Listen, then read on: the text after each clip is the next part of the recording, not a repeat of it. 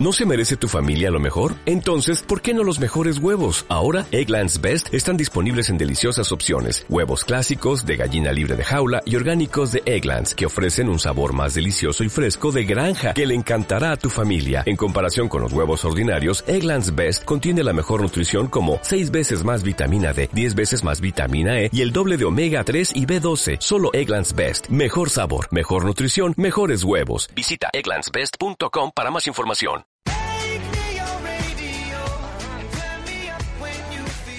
Esto es Ciencia en Estéreo, un espacio para difundir ciencia.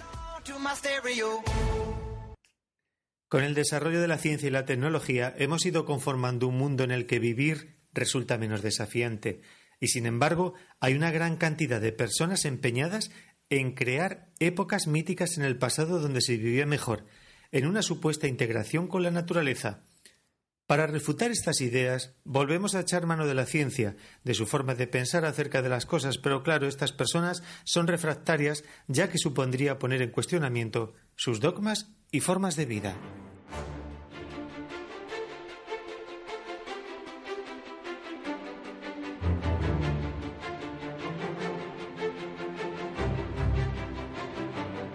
Hola, hola, bienvenidos a una nueva edición de Ciencia en Estéreo, donde hemos empezado hablando de calidad de vida y una persona que ha contribuido a ello comentó lo siguiente. Un ordenador es para mí la herramienta más sorprendente que hayamos ideado. Es el equivalente a una bicicleta para nuestras mentes. Vamos a despejar de quién se trata. Hola Chantal. Hola Manuel. Pues sí, hemos identificado al personaje. Estamos hablando del famoso Steve Jobs, fundador de la empresa de informática estadounidense Apple, junto a Steve Wozniak. Es un ejemplo de cómo a través de la ciencia y la tecnología facilitamos a la población un mundo más cómodo y también la contribución a un mundo más bello. Desde luego, la contribución de este empresario ha sido más que notable, ya que revolucionó la informática, la distribución musical o incluso el mundo de la imagen a través de la factoría Pixar. Eso es, y a la vez un ejemplo de cómo un pensamiento científico no siempre es sistemático en la vida de una persona, desgraciadamente. Y es que Steve Jobs tuvo un precio muy alto. En efecto, el de su propia vida, ya que, bueno, cuando se le detectó eh, cáncer de páncreas de un tipo anormalmente poco agresivo en principio, y que con una terapia convencional hubiese tenido una alta probabilidad de remisión, optó por la aplicación de las denominadas alternativas y cuando quiso revertir ante la falta de resultados efectivos, fue demasiado tarde. Lamentablemente, aunque su memoria trasciende su vida y ha quedado como una persona asociada a valores para cultivar. Sí, eh, la de la innovación, el asumir riesgos empresariales y aportar nuevas formas de pensar en el mundo a través del diseño de los productos y las utilidades que incorporan, y esto sin la ciencia no sería posible. Y para continuar evidenciando el hecho de que un mundo sin ciencia es un mundo ingrato, hacemos un repaso de algunas curiosidades en nuestro Noticiencia. Voy por la chuleta, Manuel.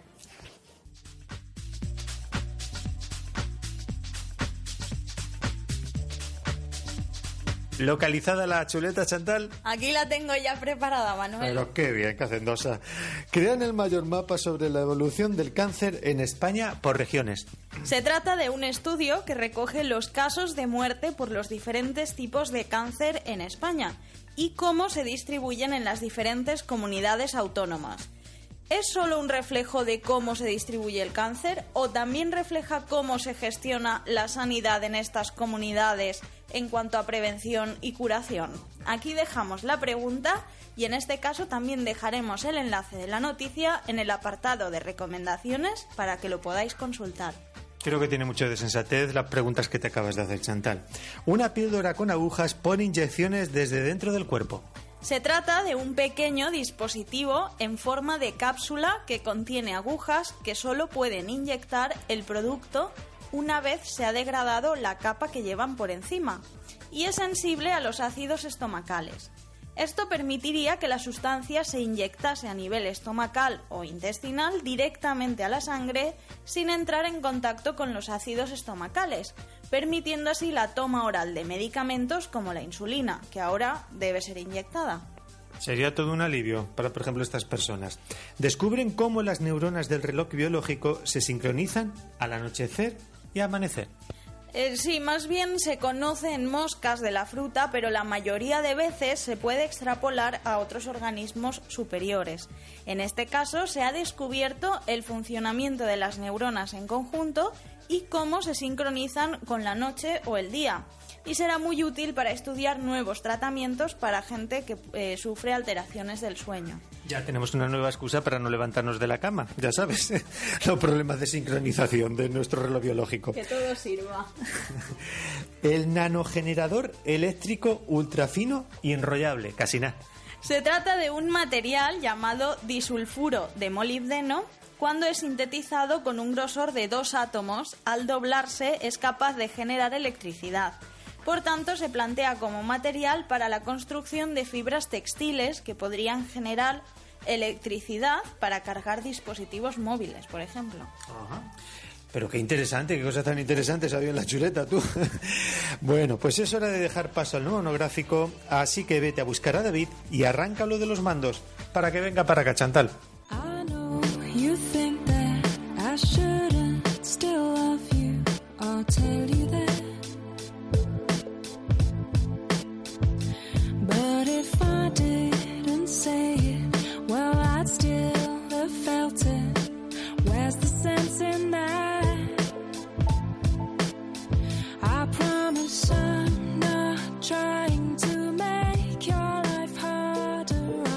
Hola David, ¿tú también con la chuletita? Aquí estoy, hola Manuel. Perfecto. Bueno, vamos a ir recapitulando un poco. ¿De qué vamos a hablar esta semana? Bueno, en el programa anterior, nuestra compañera Chantal nos adelantó que el tema a tratar esta semana sería el hierro. ¿Cierto? Bueno, lo del hierro ya es un mito, sobre todo para las abuelas, y su insistencia en tomar lentejas. O espinacas. Muchos de nuestros oyentes no lo habrán conocido, pero en los dibujos de Popeye el tipo se hinchaba a comer espinacas para ponerse fuerte cada vez que tenía que rescatar a su novia Olivia. Yo lo recuerdo perfectamente. Y si te digo que lo de las espinacas es un mito y que Popeye hubiese podido ponerse igual de fortachón con una lechuga o un pimiento, Pues todavía me cabrea más la tortura a la que me sometieron. A ver, lo del hierro en las espinacas es un mito que arrastramos por culpa de un científico un poco despistadillo llamado Von Wolf, que en 1870, al anotar los datos de cuantificación, puso una coma de los decimales por donde no tocaba, multiplicando por 10 el resultado. De hecho, otras plantas como el perejil, las berzas o la col contienen más hierro que las propias espinacas. Desgraciadamente quien se tenía que poner aprender esta lección ya no está por aquí, por lo menos en mi caso personal. Pero bueno, aún así el mundo sabe que el hierro es muy importante para la salud. Muchas veces lo buscamos en alimentos, a veces hacemos caso de mitos y en otras ocasiones incluso tomamos suplementos. ¿Qué hay detrás de esto? Para eso está esta sección, ¿no? Para desmigajar un poco todas las- estas cuestiones y aclararnos un poco pues, más las ideas. ¿Por qué es tan importante el hierro en nuestro organismo? Cuando nuestras madres y abuelas insistían tanto en el hierro, era por algo, y es que forma una parte esencial en nuestro organismo. A ver, para empezar, el hierro es ese elemento traza que es más abundante en nuestro organismo. Has dicho elemento traza. Los elementos traza u oligoelementos son aquellos que están presentes en pocas cantidades en nuestro organismo, pero no por ello son menos indispensables, es decir, que del total que nos compone, carbono, oxígeno, hidrógeno, son un porcentaje minoritario y de ese porcentaje el hierro es el más importante. Estamos hablando de gramos, ¿no, David? Pues sí, hay entre 2 y 3 gramos totales de hierro en nuestro cuerpo, con lo cual si yo peso unos 70 gramos, pues saca cuentas. Sí, más o menos pues un 0,5%. Exacto, esos 3 gramos de hierro se encuentran repartidos entre dos funciones de nuestro organismo, siendo una de ellas extremadamente importante. Estas dos funciones clasifican el hierro en hierro hemo y en hierro no hemo. Ajá, hablamos en cristiano, que esto ya empieza a enredarse un poquito. A ver. El hierro clasificado como hemo, seguro que todos, bueno, absolutamente todos los oyentes lo conocen, aunque sea de puntillas. A ver, Manuel, ¿quién transporta el oxígeno en la sangre? Mm, esta me la sé. Sí, venga. Los glóbulos rojos, qué listos. Perfecto. Y dentro de los glóbulos rojos, una cosa que a veces sale baja en los análisis y que empieza por hemo. Oh, qué difícil. ¿La hemoglobina? Muy bien, a ver, te ponemos un positivo. Venga, vas, fuera bromas. Muchos de nuestros oyentes ya lo sabrán, ¿de acuerdo? Conocerán lo que es la hemoglobina. La hemoglobina es una proteína encargada de transportar el oxígeno a través de la sangre, en el interior de nuestros glóbulos rojos. Por todos y cada uno de, pues, de los rinconcitos de nuestro cuerpo. Sin embargo, este oxígeno no se une a la proteína en sí, se une a un complejo químico llamado grupo hemo, en el corazón del cual hay un átomo de hierro y es ese átomo de hierro el que se coordina con el oxígeno para transportarlo. Desde luego no hace falta ser biólogo para saber la importancia que tiene el oxígeno en nuestra vida. De todo el hierro, ¿cuánto se dedica a la hemoglobina? Pues nada más ni nada menos que un 60% del hierro corporal. Si no recuerdo mal, además de la hemoglobina, también algo en los músculos, ya, hay también algo en los músculos llamado mioglobina. Exacto, esta proteína, que es un poco más simple que la hemoglobina, está presente en los músculos como almacén de oxígeno durante el ejercicio, permitiendo tener una pequeña reserva. Al igual que la hemoglobina, tiene un grupo hemo que captura el oxígeno y que lo libera en, en el momento adecuado. Pero no solo eso, los citocromos también tienen grupos hemo, o bueno, también conocidos como pirroles. Bueno, esto ya también empiezan aquí a hablar algunos términos. en No fin. nos perdamos, no nos perdamos que es muy fácil. A ver, los citocromos son proteínas que juegan un papel fundamental en la cadena respiratoria de nuestras células. En las mitocondrias, eh, bueno, podríamos decir que las mitocondrias son los catalizadores que permiten que nuestras células generen la energía en forma de famoso ATP para realizar todas las funciones celulares y por tanto, como sabéis, son vitales. Ajá. Pero además, estos mismos enzimas participan en la detoxificación y en la metabolización de muchas drogas y medicamentos, como es el caso de la morfina o la cafeína. Pero seguimos en las clasificaciones dentro del hierro hemo, ¿no? Sí, sí, en el grupo Noemo ya encontramos enzimas también, pero que, que si bien es cierto no son menos importantes, sí que son más complicadas de entender sin tener nociones de metabolismo. Por ejemplo. La fosfenolpiruvato carboxiquinasa, que permite la síntesis de glucosa para aquellos órganos que la necesitan, así como la ribonucleótido reductasa, que permite la síntesis de desoxirribonucleótidos que constituyen el ADN. Pasamos ahora, digamos, ahora que tenemos una idea de cómo se usa en el organismo, lo hacemos ahora una parte un tanto más trivial, si quieres, o más, más entretenida, pero quizás también a la vez la más útil para nuestros oyentes. ¿De dónde proviene ese hierro? A ver, pues como todo lo que entra en nuestro organismo lo vamos incorporando a través de la dieta. Pero el hierro particularmente es uno de esos nutrientes que son pues, un poco pejigueros a la hora de ser absorbidos. Si algo de esto tengo entendido. Bueno, en nuestros estómagos el hierro puede llegar en forma de hierro férrico o en forma de hierro hemo. Mm, Por ejemplo, pues cuando comemos espinacas, lentejas y cosas similares. Vale. Cuando comemos espinacas, carne, lentejas, etcétera, la mayor parte del hierro va a ir asociado a los grupos hemo. En ese caso, el grupo entero pasa a través de la membrana de las células eh, del intestino y es absorbido tal cual. Después ya se aísla de forma independiente, etcétera. El que es un poco más puñetero de absorber es el hierro no hemo. Ajá, ¿y qué características tiene esto? ¿Qué pasa con este? Pues el hierro no hemo debe primero solubilizarse y esto ocurre gracias al pH ácido del estómago. Posteriormente, este hierro tiene que ser transportado al interior de los enterocitos, que son las células intestinales, gracias a una proteína transportadora donde ya una vez dentro puede ser almacenado o bien pasar a la sangre usando un transportador conocido como transferrina. Y que seguro que a muchos de vosotros pues, os suena de verla en los análisis. Es decir, como veis ya hay más factores que intervienen y por tanto pues, podemos tener más problemas porque hay más pasos. Aunque afinando un poco, David, en sí, ¿por qué es más complicado de absorber? Porque ese hierro que está en el intestino tiene muchas sustancias alrededor que podríamos decir de alguna manera eh, lo secuestran, de tal forma que no puede ser absorbido. Son compuestos que disminuyen la biodisponibilidad del hierro.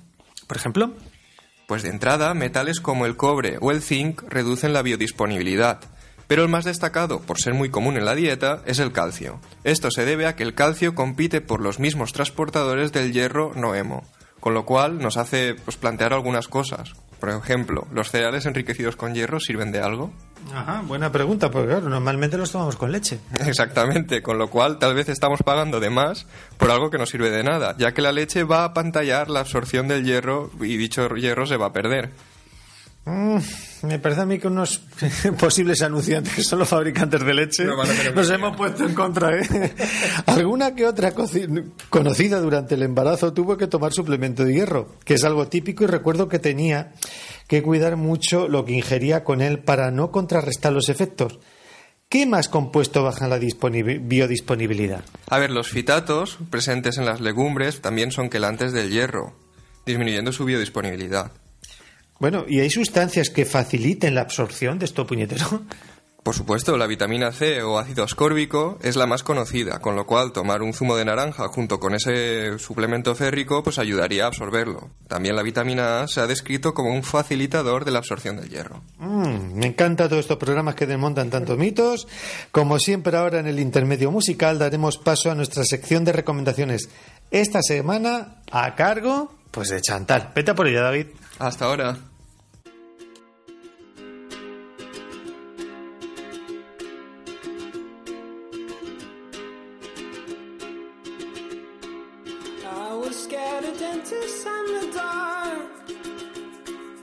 I was scared of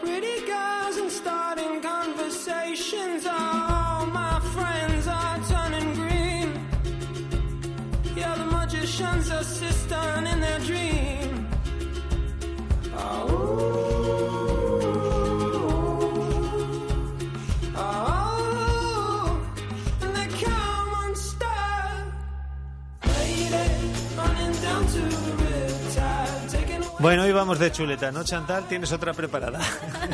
A ver, en primer lugar, y antes de que se me olvide, el enlace que, del que hemos hablado en el Noticiencia de este mismo programa, donde se ven los mapas de prevalencia de los diferentes tipos de cáncer en España. Muy interesante. Ahí podremos consultar cuál es el tipo de cáncer que más afecta a según qué región. Y sobre todo, cuáles son también eh, los más agresivos y los que acaban pues de una forma un poco menos agradable, ¿no? Bueno, tampoco hay que, pero tampoco hay que obsesionarse, ¿eh? Bueno, ¿qué más cositas? Eroski Consumer es una revista que a nosotros pues, nos parece muy útil y trata temas muy interesantes con bastante rigurosidad científica. Además, conocemos al responsable del apartado de medio ambiente, Alex Fernández, eh, al cual desde aquí mandamos un saludo. Bueno, ¿y la recomendación en sí? Eso, a ver, que me voy por las ramas. pues se trata de un enlace a un artículo que habla más o menos sobre lo que nos ha contado David y se titula Cómo aprovechar mejor el hierro de los alimentos. Es decir, que básicamente nos están recomendando alimentos ricos en hierro. A ver, nos proponen eh, un menú que promete aprovechar al máximo el hierro, aunque nosotros hemos visto alguna combinación que por lo que hemos hablado aquí pues no nos acaba de convencer del todo. Pero bueno, a ver qué piensan nuestros oyentes, a ver Ah. si han estado atentos. Mm, muy bien, sí. Y ya aprovechamos para recordarles que pueden ponerse en contacto con nosotros a través de las múltiples redes sociales a las que estamos conectados, ¿cómo no? Facebook y Twitter. ¿Alguna cosita más, Chantal? Eh, por último, para aquellos que aspiren a ser pequeños científicos, os dejamos un vídeo de cómo comprobar si vuestros cereales son ricos en hierro o no. Bueno, pero tampoco será necesario saltar la cocina por los aires, ¿no? Con una batidora y un imán lo dudo, Manuel, aunque bueno, hay gente para todo, ¿eh? Hay gente que con un clip te desmonta un avión. Bueno, también que nos cuenten nuestros oyentes la experiencia. Ah, por cierto, ¿y el blog? Biogenmol. Y el blog Eugen Moll. Esto es. Bueno, eh, y claro, hay más ediciones, tenemos más, más temas y para los próximos, Pues para el próximo vamos a hablar acerca de la historia del ébola. historia o histeria. Mm, De todo habrá. bueno, pues vamos saliendo de dudas. Bueno, chicos, Adiós. hasta luego.